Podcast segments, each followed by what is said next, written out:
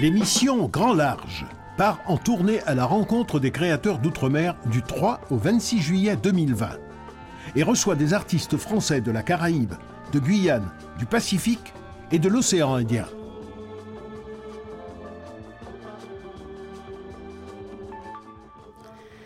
Bonjour à tous, nous sommes le 5 juillet et vous écoutez Radio Thomas pour découvrir les compagnies du théâtre d'outre-mer en Avignon de cet été 2020 par la radio, à défaut d'être au Festival d'Avignon, annulé cette année après l'épidémie qui a frappé le monde au printemps, rendant impossible temporairement les rassemblements en grand nombre. Nous nous rencontrons donc grâce à Radio Thomas, une radio éphémère partie pour une tournée des grands larges. C'est aujourd'hui la troisième de cette série d'émissions consacrée au théâtre d'outre-mer en Avignon 2020. Nous sommes diffusés sur le net à l'adresse verbincarne.fr, sur Aligre FM 93.1 à Paris et Radio Grenouille 88.8 à Marseille. Nous sommes aujourd'hui presque en Guyane grâce à la présence d'une créatrice qui y vit et y travaille et pour qui le rayonnement de la culture guyanaise compte beaucoup. Nous sommes avec la comédienne, dramaturge et metteur en scène Odile, Odile Pedro Léal. Pardon. Bonjour Odile.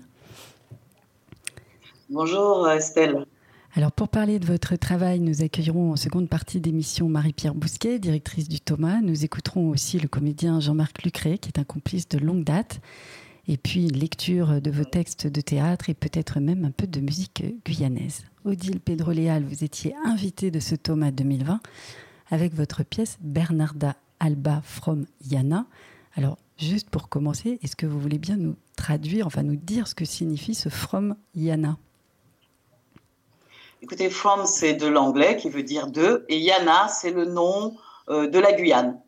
Le nom profond, le nom sentimental, euh, le nom euh, originel de la Guyane. From Yana, c'était aussi pour revisiter ce texte et le mettre un petit peu au goût du jour, où beaucoup de jeunes, notamment en Guyane, mélangent un petit peu le créole, le français et l'anglais pour exprimer leur contemporanéité. Oui, ce qui dit bien des choses sur la culture métissée de la Guyane, dont on va parler un peu pendant toute cette heure pendant laquelle nous sommes ensemble. Alors nous sommes à quelques milliers de kilomètres de distance, mais proches par la voie, et nous allons commencer par remonter le fil du temps de votre travail, Odile Pedro-Léal, avec le tout début, au Conservatoire de Bordeaux, puis une thèse de théâtre à la Sorbonne. Vous enchaînez ensuite en travaillant avec des metteurs en scène comme Daniel Mesguich ou Guy-Pierre Coulot, pour ne citer que. Ça se passe principalement en France, tout ça, où vous créez en 1995 votre compagnie, le Guyane Art Théâtre. Est-ce que l'idée à ce moment-là, c'est de faire découvrir un théâtre guyanais au public métropolitain? Oui, tout à fait, au public métropolitain, mais aussi au public de Guyane et au public un petit peu de partout. C'était pour la Guyane de, pouvoir montrer qu'on pouvait faire un, théâtre professionnel, puisqu'il euh, il y avait en fait ce qu'on appelait le théâtre amateur, hein, le théâtre du cœur, qui était pratiqué là-bas. Et, c'était de montrer que euh, depuis le temps avait passé et que des, personnes originaires de la Guyane avaient pu avoir des formations et pouvoir euh, empoigner ce métier et le restituer. Du coup, à un moment donné, vous avez décidé de rentrer réellement en Guyane, c'est-à-dire de, ne plus être basé en, France métropolitaine. C'était quand? Non, en fait, pendant tout euh, le, travail avec le, Guyane Art Théâtre, je résidais à Paris, mais je créais essentiellement en Guyane, parce que d'abord, c'était un plaisir, c'était aussi un, besoin. Et donc, euh, voilà, je ne suis rentrée en Guyane que quelques années plus tard euh, vers 2013 euh, pour euh, mettre en place ce qui devait être la scène nationale de Guyane, le PCC Les Trois Fleuves. On en parlera tout à l'heure. Jusqu'en 2016. D'accord. Alors, en attendant, on est toujours autour des années 95. Vous allez nous dire exactement quand et vous mettez en scène la chanson de Philibert ou Les gens simples, un texte de vous, paru donc en 1995. Donc, la création de, de cette pièce au théâtre, pour vous, la première fois, c'est à quelle date?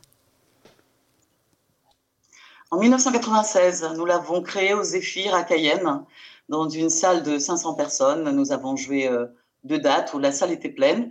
Et c'était une grande surprise pour nous, à l'époque, pour moi, de voir que ce qu'on proposait était apprécié, était compris, et, nous montrer aussi euh, le manque.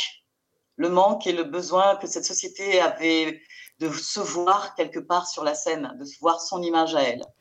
Parce qu'en fait, cette pièce, la chanson de Philibert ou des gens simples, ça raconte vraiment. Euh, c'est une histoire guyanaise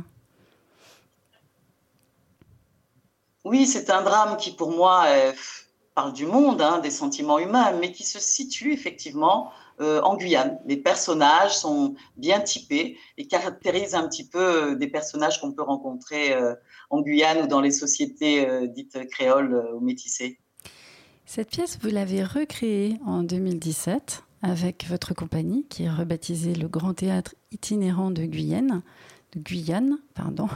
Est-ce que vous pouvez nous parler de cette nouvelle version? Qu'est-ce qu'elle apporte de nouveau? Ou qu'est-ce qu'elle a de différent? C'est quand même quelques années plus tard, en effet, donc les choses ont dû changer.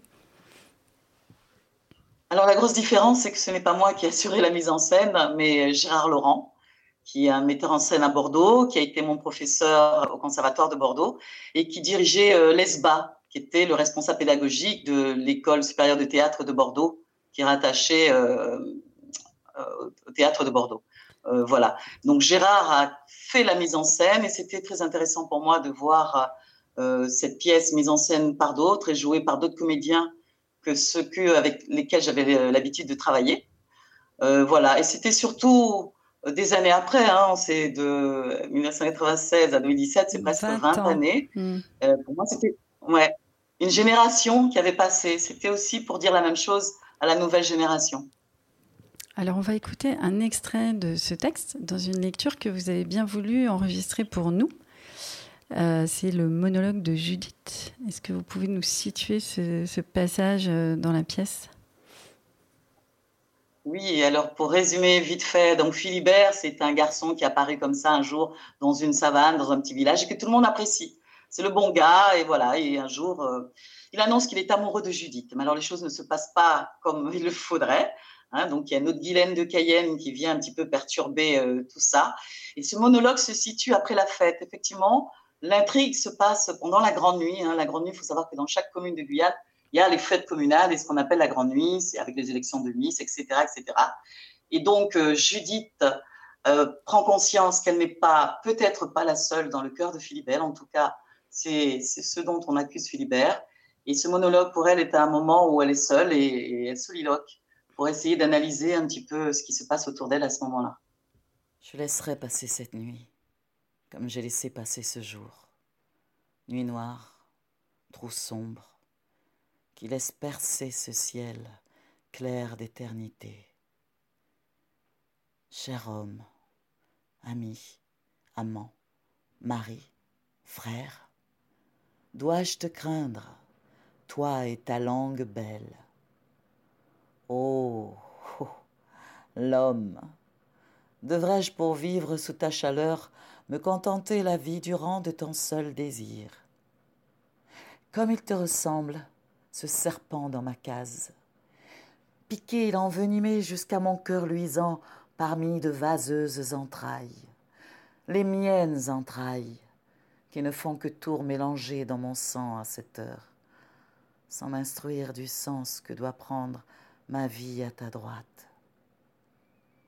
Je me souviens de l'arbre aux quelques feuilles froissées, de l'arbre aux quelques feuilles rougies, comme une longue duègne silencieuse et qui regarde.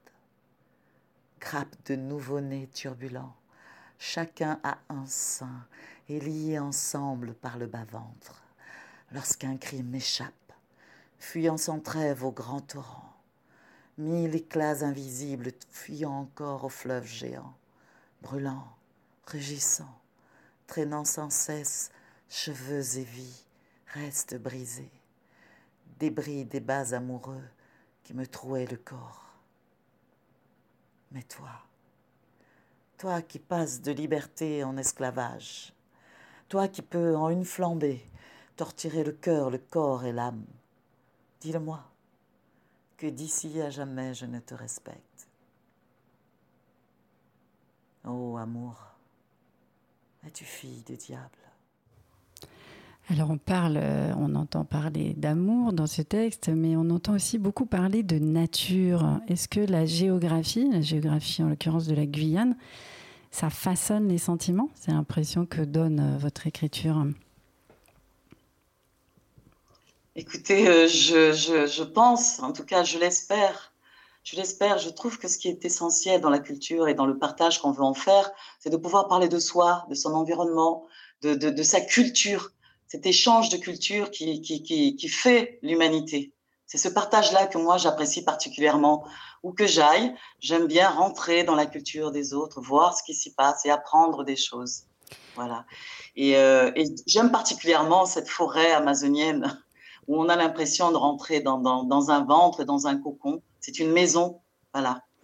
Alors c'est une forêt qui abrite pas mal de monde. La Guyane, c'est un creuset, c'est un mélange de peuples. On y parle différentes langues, on y pratique différentes coutumes et puis on y écoute aussi différentes musiques. Alors nous, on a un partenaire qui s'appelle Coton Club. C'est une émission sur les musiques noires qui est diffusée à Marseille par Radio Grenouille.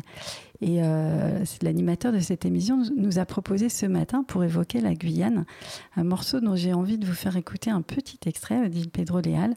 Alors je vous dis quand même, c'est une musique Bushinangue. Peut-être que moi je prononce mal, mais vous rectifierez après. On en écoute un petit extrait.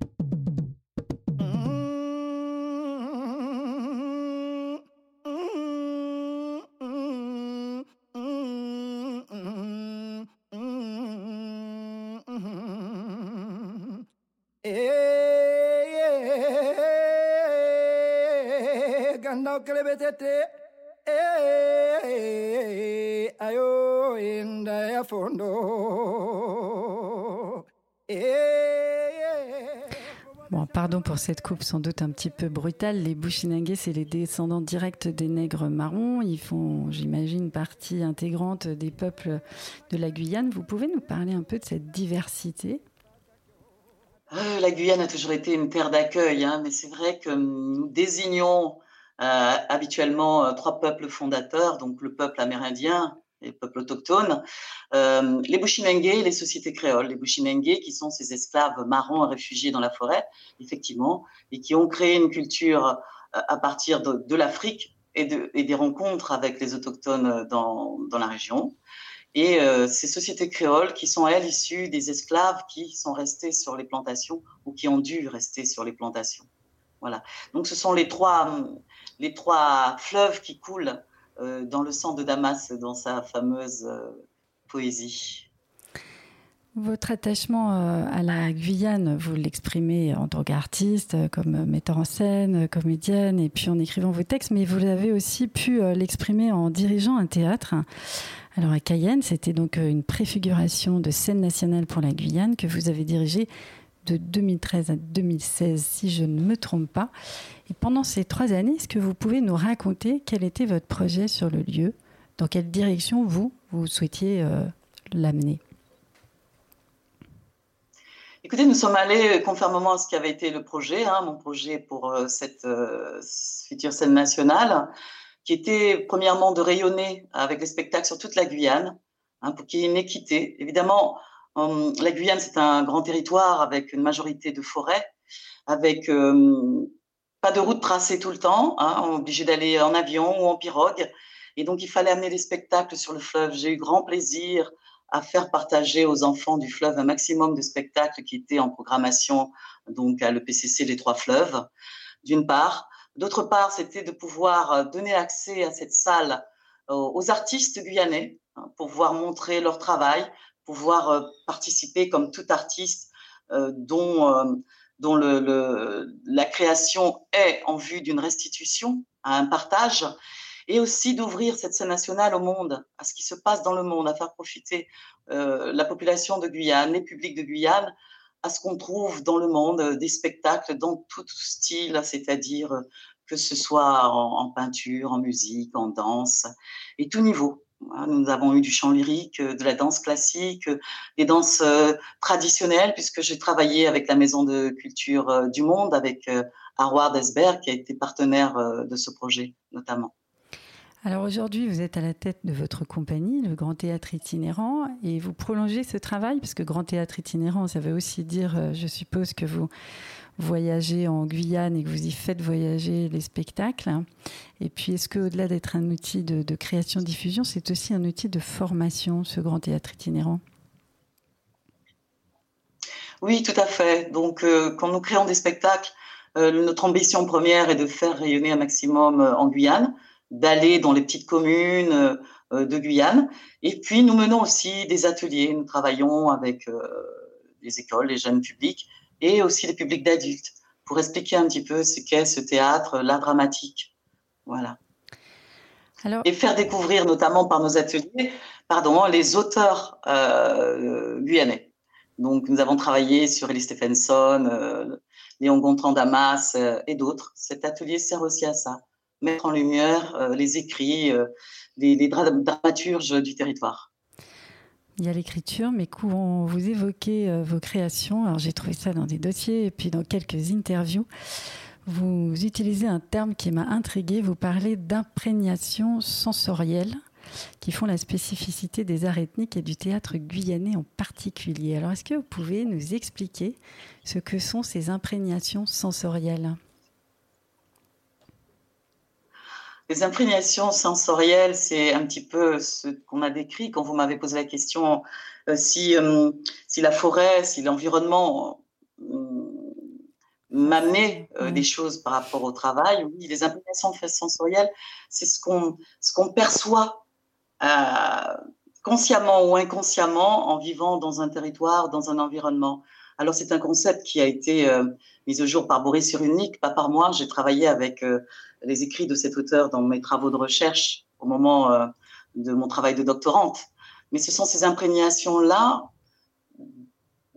qui fait pour moi la sensibilité d'un artiste ou même une sensibilité qui émerge d'un lieu donné, d'une société euh, euh, donnée.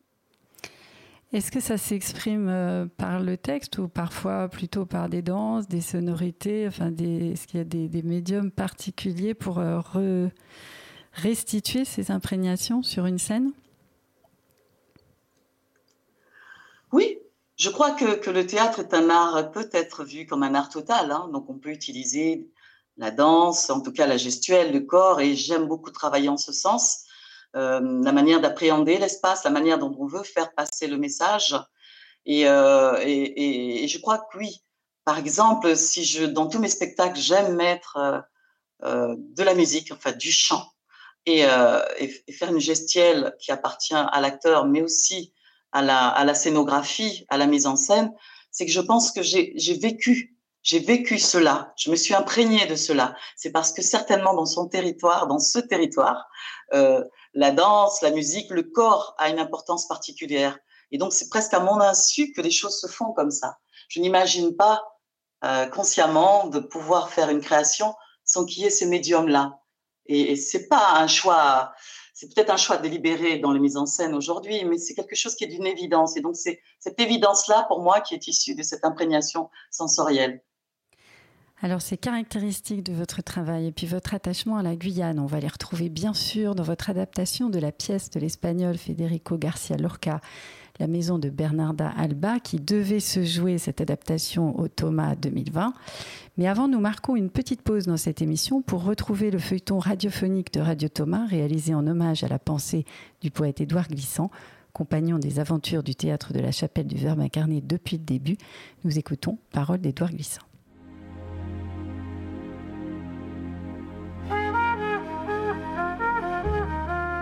À toute géographie torturée, Parole d'Édouard Glissant. Une série radiophonique des théâtres d'outre-mer en Avignon, en partenariat avec l'Institut du Tout-Monde. Troisième épisode, nous réclamons du secours de ceux mêmes qui nous détruisent ainsi, la terre dévastée,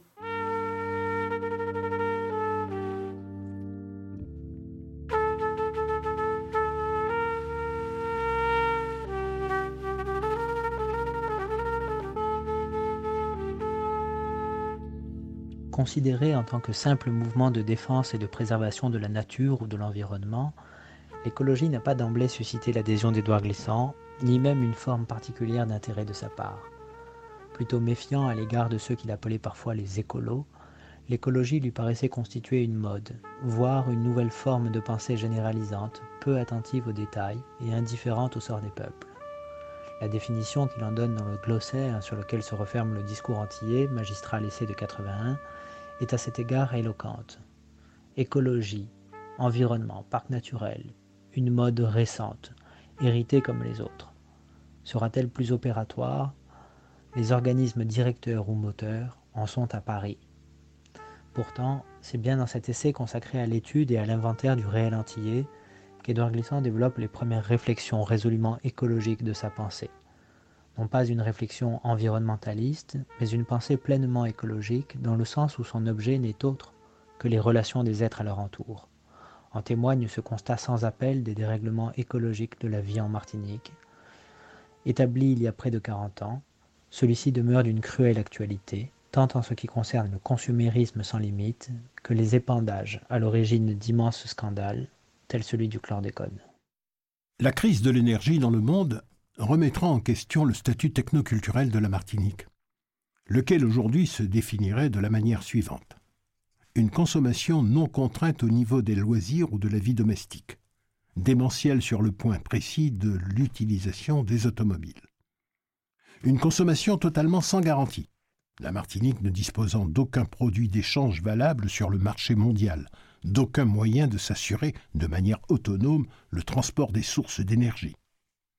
Une consommation absolument passive, non seulement parce qu'elle ne se transforme pas ici en industrie, mais aussi parce qu'elle est dépendante de l'injection de crédits publics en provenance de la métropole française. Enfin, une consommation aliénée, en ce qu'elle permet, dans le champ du tertiaire, la réexportation de bénéfices privés non contrôlés. Les Martiniquais vivent de la sorte, en marge de leur propre misère, un rêve entre parenthèses qui fait croire qu'on se trouve ici dans un îlot de tranquillité, préservé des terrifiants bouleversements qui agitent l'humanité. Il est vrai que tout individu qui tournerait les yeux à la ronde, cherchant un lieu de refuge, ne pourrait qu'être effrayé de l'état de la planète. Peut-être alors pencherait-il vers de pareils îlots de calme, sans réfléchir que dans de telles enclaves se dessinent toutes les conditions et les virtualités de ce qu'on appelle une réserve. Endroit où, pour peu que les conditions d'environnement s'aggravent, il ne sera donné à tous que d'attendre passivement l'extinction. Considérons cette crise. Comment une métropole consentirait à entretenir des espaces non productifs de consommation d'énergie alors qu'elle en serait elle-même dangereusement privée? C'est ce qu'aucune théorie de solidarité nationale ne pourra justifier.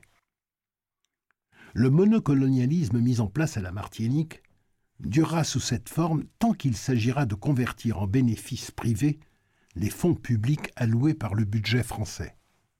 Mais aucun capitalisme, même marchand, ne supportera en pleine crise d'aliéner ailleurs une part de sa réserve d'énergie disponible, même si c'est pour continuer de faire entrer des bénéfices réalisés dans le tertiaire. C'est alors vraiment que les petites Antilles francophones eussent été des danseuses qui coûtent cher à entretenir. Et la France ne dispose d'aucun moyen lui permettant de passer la charge à la communauté européenne. À plus ou moins long terme et dans des proportions plus ou moins cataclysmiques, les petites Antilles devront compter sur elles-mêmes. Leur indépendance est donc en germe dans la crise mondiale. Imaginons ce réveil. Deux événements le préfigurent de manière périodique. Quand il y a ici rupture d'approvisionnement, pas d'arrivage de bateaux ni d'avions cargo, et quand un cyclone ou une tempête tropicale passe sur le pays. Habitués que nous sommes aux excès saisonniers, la première circonstance nous paraît plus catastrophique et déclenche plus de panique assaut des grandes surfaces d'approvisionnement, que devant les postes à essence, nervosité insoutenable de tous ceux qui sont et ne sont plus que des clients. Ces réactions proviennent de ce que nous savons bien que nous ne sommes plus capables de faire face par nous-mêmes à de telles situations. Nous avons désappris les gestes collectifs de la solidarité, les gestes techniques de la survie. Nos terres sont sillonnées de routes stratégiques, plantées de HLM, nos bois sont taris, nos rivières à sec. Les bassins d'eau où je plongeais enfant dans la campagne entre la Palmène et la montagne du Vauclin ne gardent même plus un souvenir d'humidité. Les épandages sauvages de produits insecticides ont dévasté la faune des rivières. Les énormes écrevisses, les poissons noirs à tête plate, tué les oiseaux. Il en est ainsi partout dans le monde. Mais le monde invente des défenses, des palliatifs. Nous réclamons du secours de ceux mêmes qui nous détruisent ainsi. Imaginons ce pays dans une crise mondiale. Nous ne saurions produire ni riz, ni tabac, ni huile, ni cuir, toutes les conditions de ces productions étant pourtant réunies. Avant que nous ayons réappris le geste, et aussi comment ordonner, prévoir, distribuer. Quel gâchis. Voyons-nous à côté de nos voitures montées sur tréteaux, courant nos routes peu à peu dégradées, tout cet air de pagaille et d'abandon que prennent les pays dont les habitants laissent aller. Le tableau est outré Il se peut. Mais comme beaucoup de pays au monde, nous nous sommes trouvés dans une situation semblable entre 1939 et 1945. Au moment où combien de peuples souffraient les tourments de l'extermination, du ravage et de ces horreurs que la seule guerre du Vietnam a dépassées depuis. Mais en ce temps-là, nous avons résisté, parce que le régime vichiste nous opposa un déni total. Nous aussi, nous n'avons jamais été aussi libres que sous l'occupation. Avec une flotte de marins qui mettait le pays en coupe réglée, les Martiniquais apprirent en même temps que les pratiques du marché noir les ressources de l'autoproduction. Ils fabriquèrent du sel à partir des salines au sud, ou à partir de l'eau de mer desséchée en bassine, du cuir à partir des rares peaux de bête, ces mêmes peaux qu'on jette aujourd'hui dans tous les abattoirs de la Martinique, de l'huile rance avec les noix de coco, des verres en sciant les bouteilles, des paniers avec les raffias, du toloman et du manioc, des légumes, fruits à pain, ignames, bananes vertes, qui n'arrivaient jamais à maturité. Les fruits à pain étaient bleus, et les bananes, dont une grande partie provenait de la Guadeloupe, étaient des poyots. Nous pêchions en rivière ces écrevisses que nous appelons des habitants, et les Guadeloupéens des wassous. Les enfants fabriquaient leurs chaussures en découpant les semelles dans de vieux pneus et les brides dans des chambres à air inutilisables, assemblant le tout avec des clous de semences, plus rares et précieux que la viande de bœuf.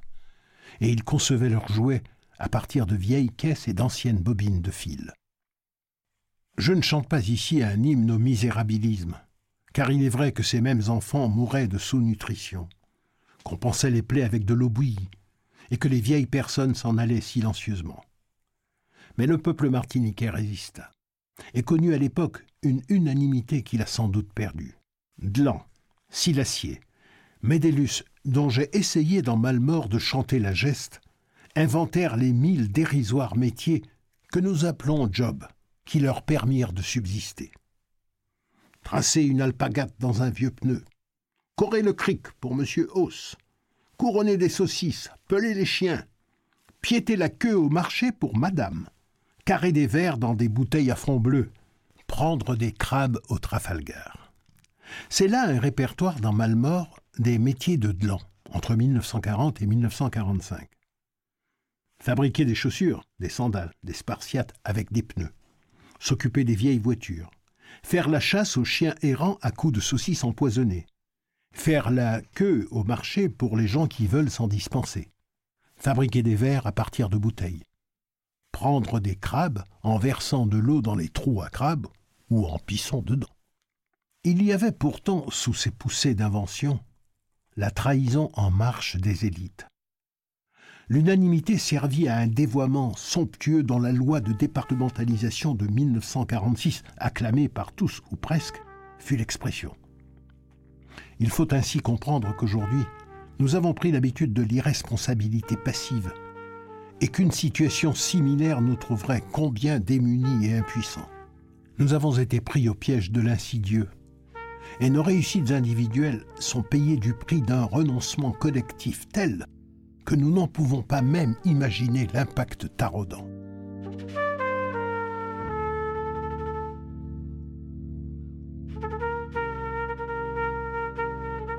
Vous venez d'entendre la série radiophonique À toute géographie torturée Parole d'Édouard Glissant.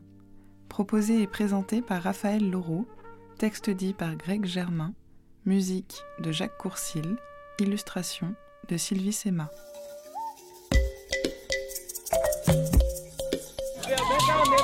Pendant pendant la calcul, il y a aussi des gens qui n'ont pas pu supporter la calcul et qui se sont un peu tombés dans, la pomme euh, pendant la représentation et alors que la salle était pleine. On travaille ensemble et puis après pendant, euh, pendant le festival, chaque soir, on a aussi un, un petit punch, c'est très convivial. Mais c'est où À la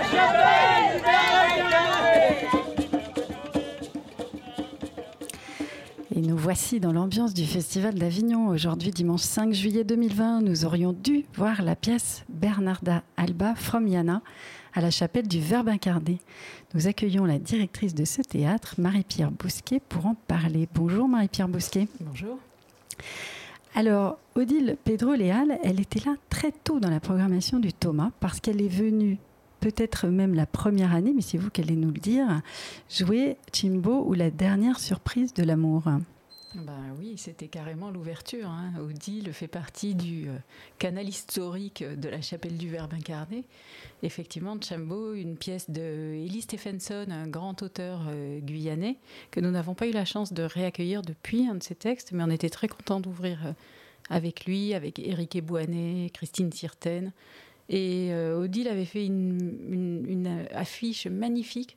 Elle avait fait très peu d'affiches parce qu'à Avignon, c'est particulier l'affichage. Il y a beaucoup d'affiches, mais elle avait fait très peu de très grandes affiches avec Éric Ebouanet et Christine Sirten. Et dans Avignon, les gens se disaient Mais c'est qui ce Chembo Et c'était vraiment formidable. C'était qui d'ailleurs ce Chembo, Odile Pedro-Léal Ça part d'un fait divers guyanais, cette histoire? Oui, c'est l'histoire d'un travailleur engagé africain qui arrivait après l'abolition de l'esclavage pour travailler en Guyane et qu'on accusait un petit peu de tous les meurtres qui se passaient à Cayenne. Voilà. Alors après... Et dont on a coupé, on l'a décapité. Ah oui, c'était radical comme. Euh, très, très radical. Et du coup, oui, et, sa tête était restée conservée dans un bocal au musée local pendant pas mal de temps, hein, jusqu'en 1936. Voilà. C'est vrai, mais c'était à quelle époque euh, ce Chambo Parce que oui, il y avait donc une guillotine qui tournait. La deuxième abolition de l'esclavage. Hein. Oui, fin, fin, fin, fin 19e, 1800 hein, et quelques, hein, quand euh, il faisait venir les travailleurs engagés, à la fin de la deuxième abolition de l'esclavage. Bon, alors après cette charmante histoire, Dine Pedroléal, vous avez été programmé par la chapelle du Verbe incarné une autre fois, euh, Marie-Pierre Bousquet, déjà avec Bernarda Alba, non? Euh, C'était pas From Yana ou de Guyane, c'était Dayakas Bernarda Alba. C'était une magnifique adaptation euh, guyanaise et créole de, qu'avait fait Odile de, de, la pièce de Lorca, La maison de Bernarda Alba. Il y avait une distribution flamboyante et magnifique. On se souvient en particulier de Génie Alpha, euh, qui avait, je crois, je, crois, enfin, je peux me tromper, mais je crois que c'était en 2003, quelque chose comme ça.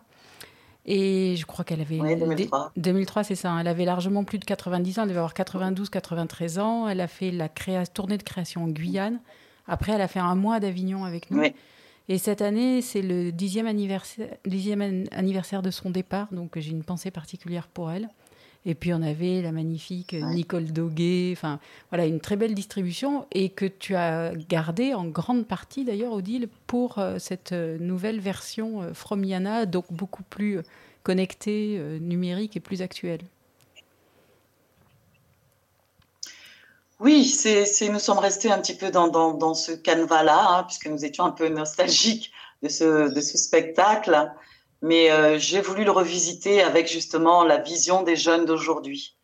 Se, parler de ce matriarcat-là, de la situation des femmes, mais aussi pour voir atteindre la, les nouvelles générations, tout simplement.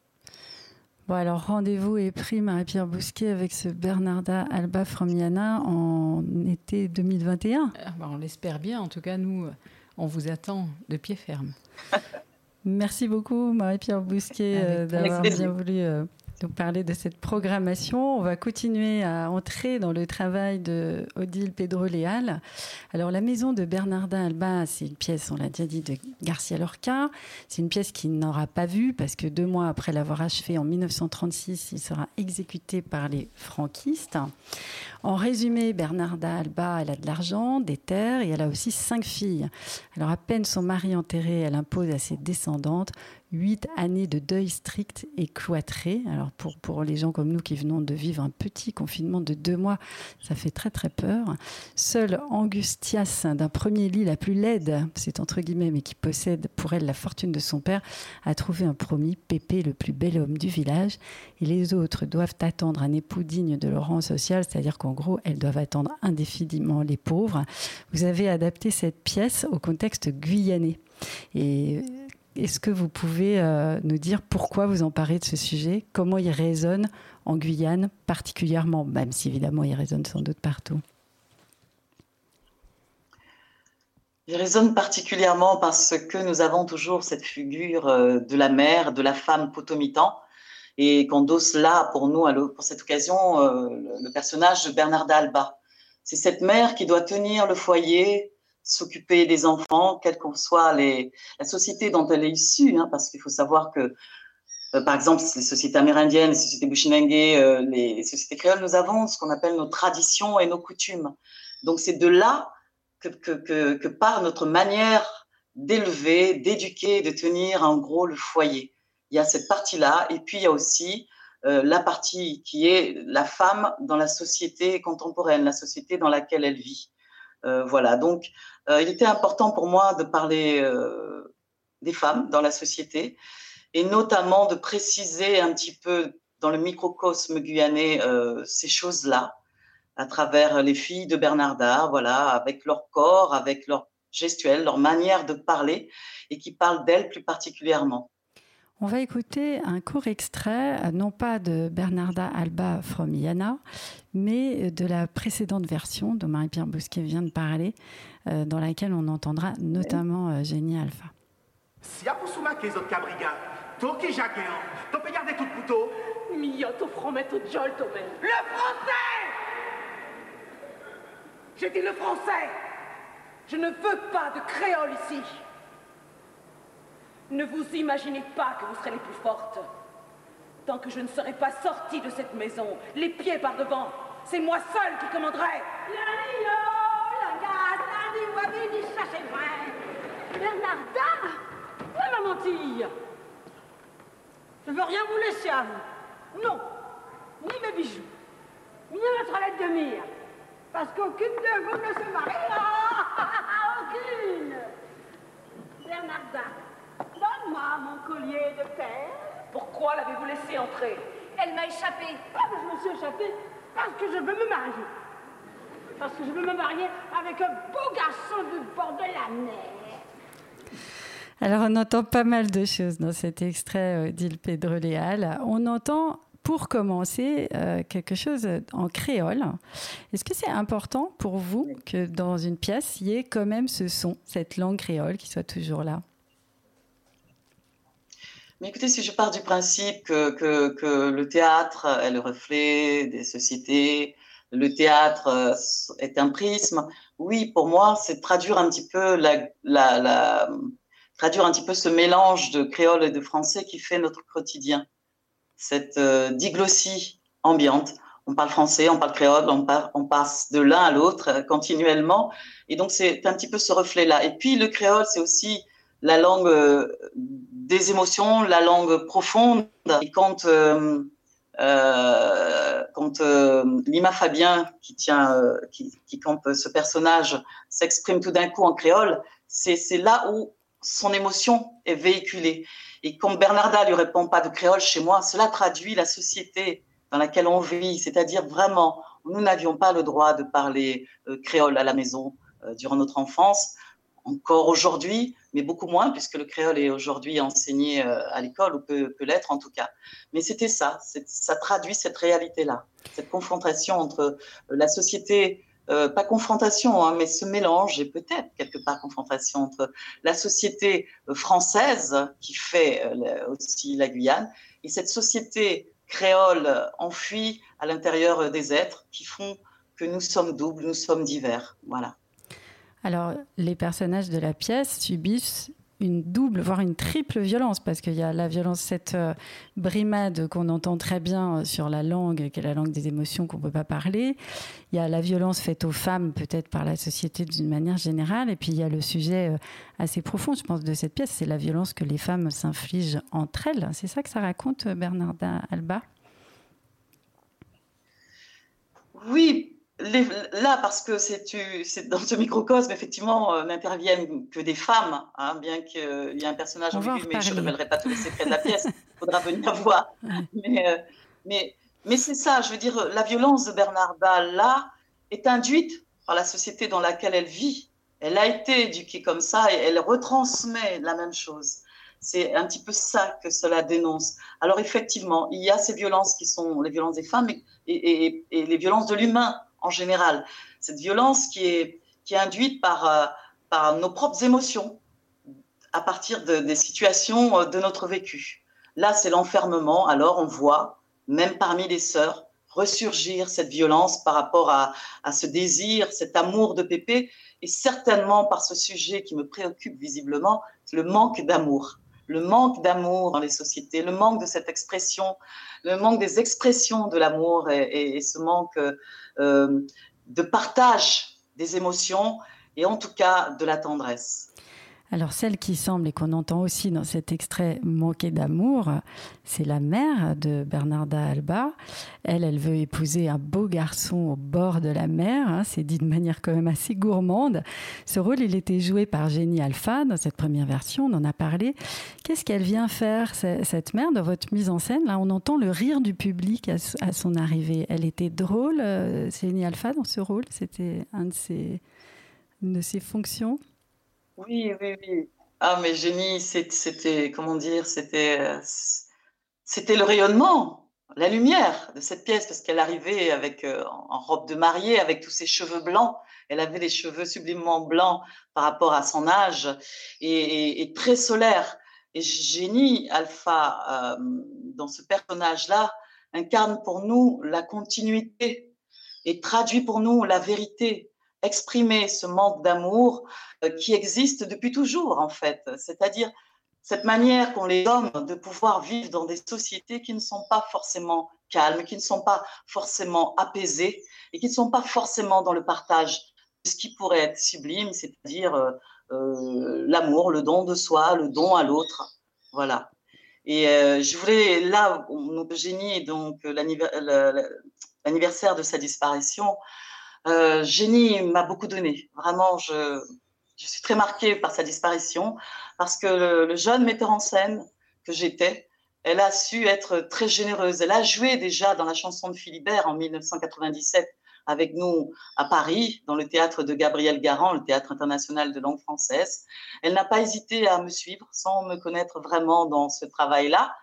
Euh, et, toujours donner et revenir à chaque fois que je la sollicitais et à nous donner, à nous faire partager son talent, mais aussi euh, sa, maîtrise de ce métier et, et, donc sa générosité. Pour moi, le théâtre, c'est aussi ça et c'est surtout ça.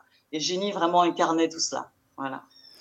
Elle a beaucoup apporté à la mise en scène que vous avez pu faire de ce huis clos euh, féminin. Vous racontez le quotidien de ces femmes euh, dans la pièce euh, Bernarda Alba from Yana. Est-ce que là, on retrouve avec ces comédiennes ce que vous appelez l'imprégnation sensorielle dans la manière dont vous les mettez en scène, dans la version qu'on aurait dû voir cette année à la chapelle du Verbe incarné Est-ce qu'on retrouve la présence forte des corps expressifs, de la danse, du chant? Est-ce qu'il y a beaucoup de choses qu'on ressent plutôt qu'on les entend? Oui, oui, parce que pour moi, en fait, quand je travaillais avec l'acteur, c'est pour moi euh, livrer l'acteur ses émotions, mais tout son corps. Pour moi, c'est un don de soi, le théâtre. Donc, ça revient à la même chose. Et pour moi, c'est pas seulement dans ce travail d'imprégnation par rapport à la Guyane, c'est ce qui ressort par rapport à ma propre sensibilité. Mais je parle de ce que je connais.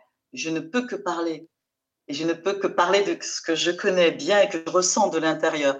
Mais c'est pour moi une manière d'aborder cet art qui est, le théâtre. Je l'ai vu travailler par la Furia del Baos, qui était une troupe de Barcelone, où on travaille avec tout le corps, où on laisse aller, euh, on livre ce qu'on a délivré. Je ne, suis pas dans l'économie, je ne suis pas dans la, dans la mesure tout le temps. Je suis pour que le corps s'exprime totalement, avec la pensée, avec euh, le texte, hein, la parole, mais aussi avec euh, cette projection de lui sur la scène. Et donc c'est en ce sens que sans doute les imprégnations jouent, puisque le comédien va jouer avec ce qu'il est à l'origine, avec ses origines. Quand j'ai travaillé avec Christine Certaine dans Tiambo, Christine, Christine, pour ceux qui ne la connaissent pas, est une métisse euh, africaine et, belge. Et j'ai demandé à Christine de chercher en elle cette partie africaine qu'elle ne connaissait pas et, de pouvoir ressortir ça. Elle ne pouvait le connaître que par imprégnation et aussi par sa généalogie. Et donc c'est ce travail-là qui pour moi est intéressant, où, l'humain doit se livrer dans sa plus grande sincérité que fonctionne la catharsis. et, donc le lien avec le public en face de lui. Dans cette version euh, de Bernarda Alba Fromiana, et peut-être d'ailleurs dans la précédente, vous avez demandé à un autre comédien d'aller chercher en lui peut-être quelque chose qu'il ne connaissait pas si bien que ça, sa part féminine, puisque vous avez quand même confié un de ses rôles féminins à un homme. L'une des sœurs est jouée par un comédien, Jean-Marc Lucré. Est-ce que vous pouvez nous expliquer ce choix du masculin? Bon, alors nous allons délivrer une partie des secrets hein. de la pièce. Alors, euh, je fais ce choix parce que, parce que, voilà, quand Jean-Marc m'a demandé qu'est-ce que je joue, je lui ai dit, mais tu ne joues rien, tu joues toi. Parce qu'effectivement, je savais que Jean-Marc euh, en particulier, mais les hommes en général ont cette part de féminin en eux et qu'il était important d'exprimer ici à ce moment-là, dans ce travail-là. Jean-Marc, pour moi, représentait un petit peu ce troisième sexe de Simone de Beauvoir. Il représentait euh, cette liberté que nous avons et sortir des cases, des catégories. Les femmes sont comme ci, les hommes sont comme ça. C'était montrer un petit peu cette liberté qui est prise là euh, dans le texte lui-même de Lorca. Pour moi, la pièce de Lorca, essentiellement, peut se résumer à la prise de, liberté de la jeune Adéla, qui va casser tous les tabous et se rebeller pour être l'amante de Pépé. Donc Jean-Marc Lucré, dans ce personnage féminin, hein, il joue euh, Magdalena, une des sœurs et une des filles de Bernarda, représente un petit peu ça. Ça représente euh, cette liberté hein, euh, où on peut être un homme, une femme, un androgyne, homosexuel. Voilà. Je voulais montrer que dans notre société, on pouvait être qui l'on voulait.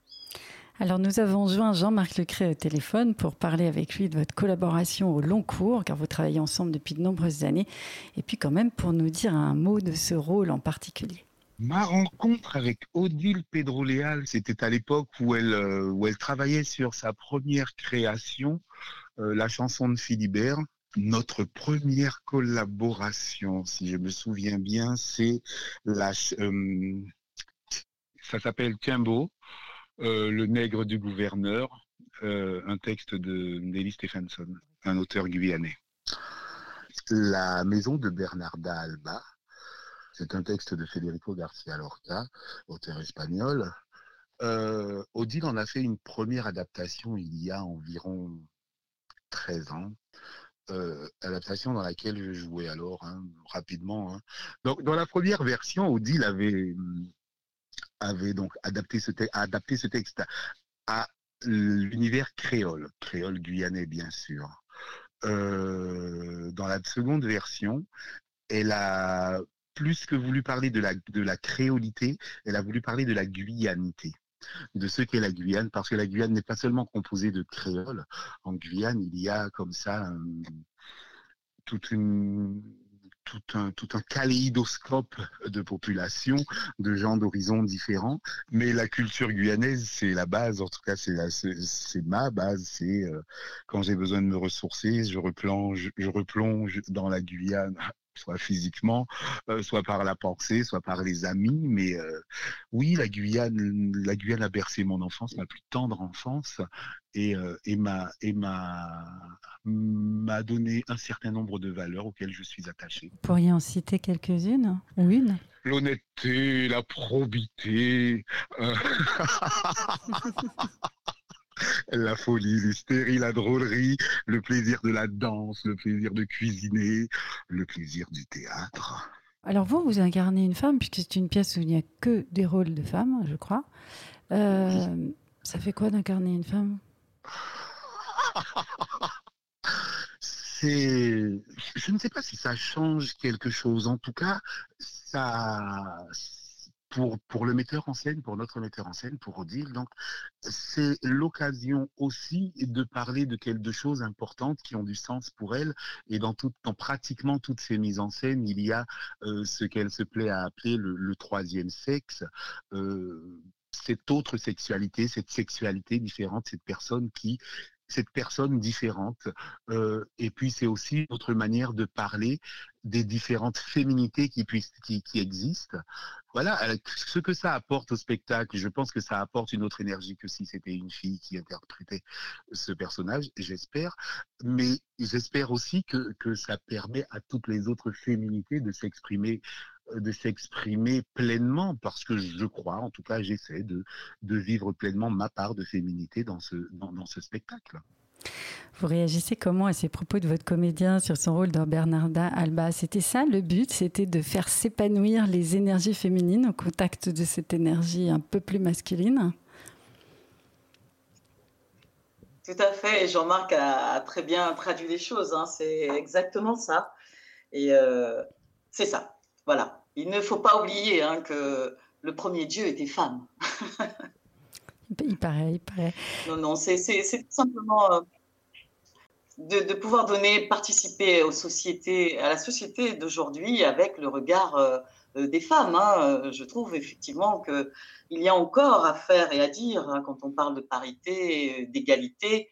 Et je me rends compte, plus j'ai grandi, plus j'ai vieilli, et je me rends compte, oui, euh, quelque part, les femmes sont des gens à part dans cette société. Voilà.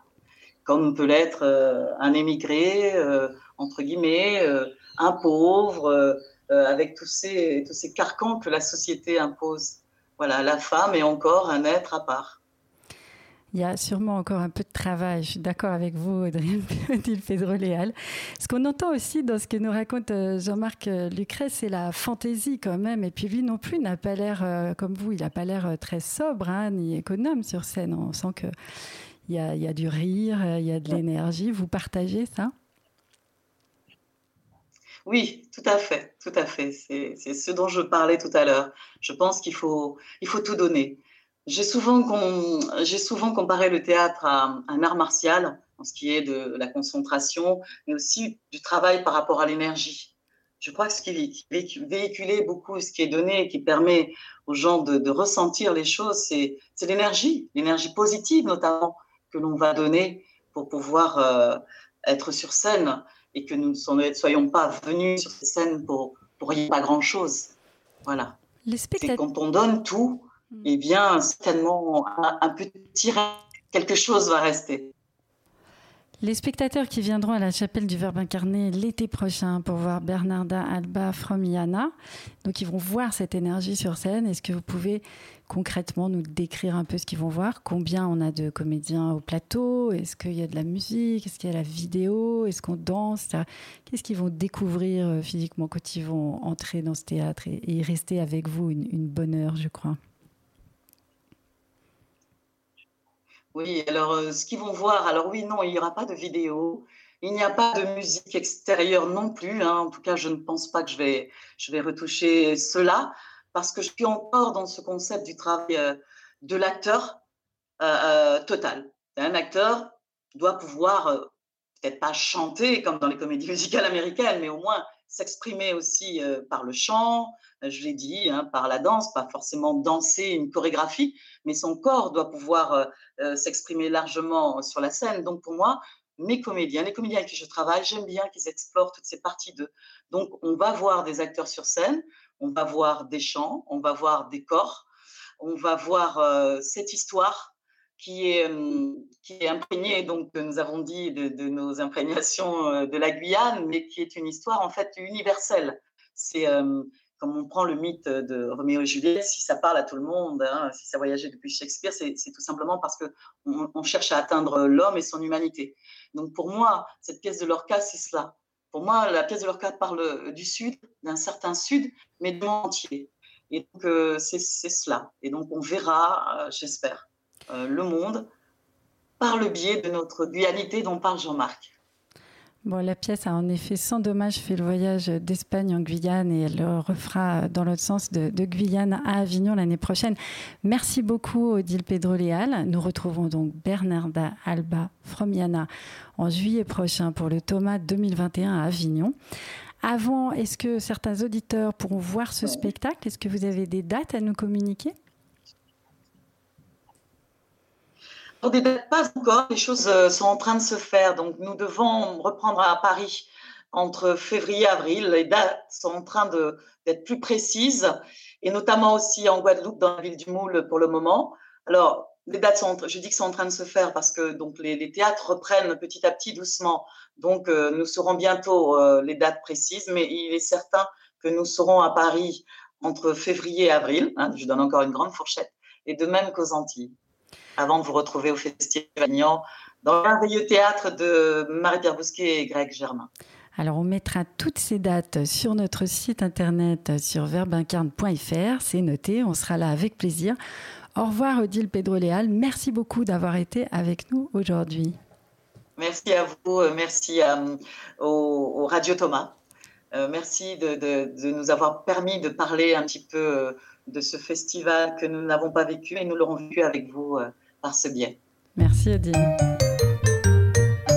Vous écoutez Radio Thomas, en partenariat avec la première France TV Info.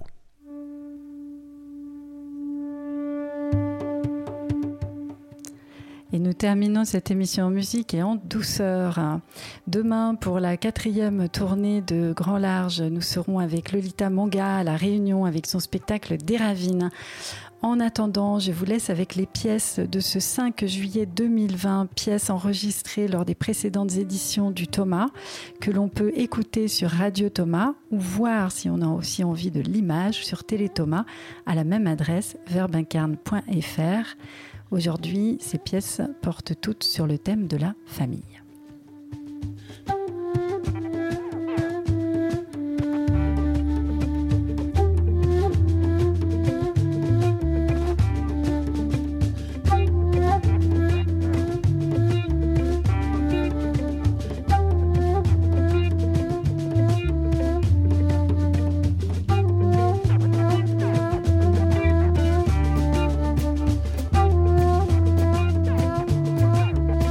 C'était la tournée du Grand Large présentée par Estelle Laurentin sur Radio Thomas. Coordination Louise Ruby, réalisation Sylvain Carton.